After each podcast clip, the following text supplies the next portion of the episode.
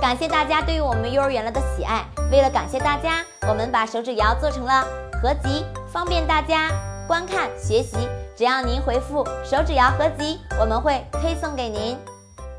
大家好，欢迎收看幼儿园了，我是小鱼老师。最近啊，也有家长给我们留言说，我们家的孩子总是独来独往，不与其他的小朋友进行互动游戏。孩子的人际交往能力，就是我们说的社会能力。社会能力对儿童发展有助于儿童建立积极的同伴关系。许多研究指出，在儿童的同伴关系中，社会能力扮演了重要的角色。它直接影响着儿童在团体的社会地位，具有较强的社会交往技巧，能与不同的同伴进行互动，具有结交朋友的知识、同理心，能从他人的角度思考事情与问题，往往在同伴中比较受欢迎。相反，社会交往能力比较弱的孩子，以自我为中心，缺乏同情心和同理心。儿童社会能力的提高，有助于他们建立受欢迎的地位。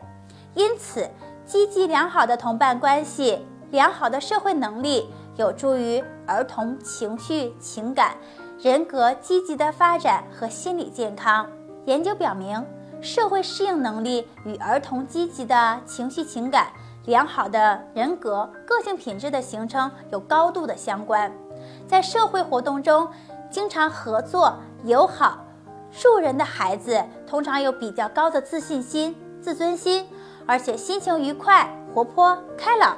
此外，社会能力还作为一种保护性的因素，能缓解不利于儿童心理健康发展造成的消极影响。例如，离异家庭中的儿童，如果因为比较高的社会能力的发展，建立了良好的同伴关系，那么父母离异对他们的情感消极的影响，要比那些社会能力低的儿童要小得多。因此，正如美国早期干预专家伊奇格勒指出，为了促进儿童心理健康发展，社会能力而不是 IQ 能力，对孩子进行社会能力的发展。再次，社会能力还有助于儿童的学习、认知能力的发展。传统的教育认为，儿童的学习是个体式的，